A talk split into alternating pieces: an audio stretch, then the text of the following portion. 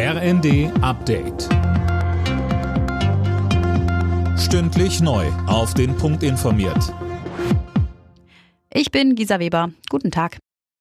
Trotz der Großdemo von Bauern heute in Berlin, die Bundesregierung hält an den schrittweisen Subventionskürzungen beim Agrardiesel fest. Auch ein Gespräch der Ampelfraktionschefs mit Vertretern der Landwirte hat daran nichts geändert. Der SPD-Fraktionsvorsitzende Rolf Mützenich stellt aber in Aussicht, dass wir bis zur Sommerpause auch klare strukturelle Entscheidungen treffen, die der Landwirtschaft nicht nur Planungssicherheit geben, sondern auch Entlastungen. Zuvor waren am Mittag tausende Bauern, Spediteure, aber auch Handwerker zu einer Kundgebung am Brandenburger Tor gekommen. Politiker zeigen sich nach dem Treffen von AfD-Politikern mit Neonazis skeptisch mit Blick auf ein mögliches Parteiverbotsverfahren.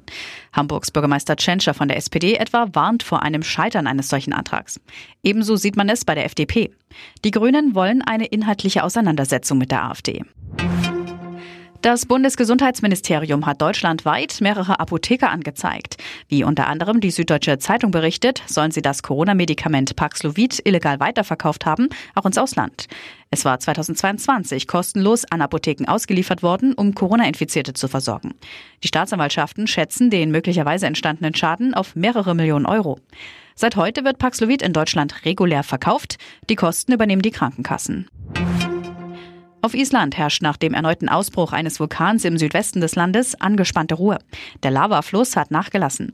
Gestern erreichte er den Fischerort Grindavik. Dort mussten 4000 Einwohner raus aus ihren Häusern. Mehrere Gebäude brannten ab. Alle Nachrichten auf rnd.de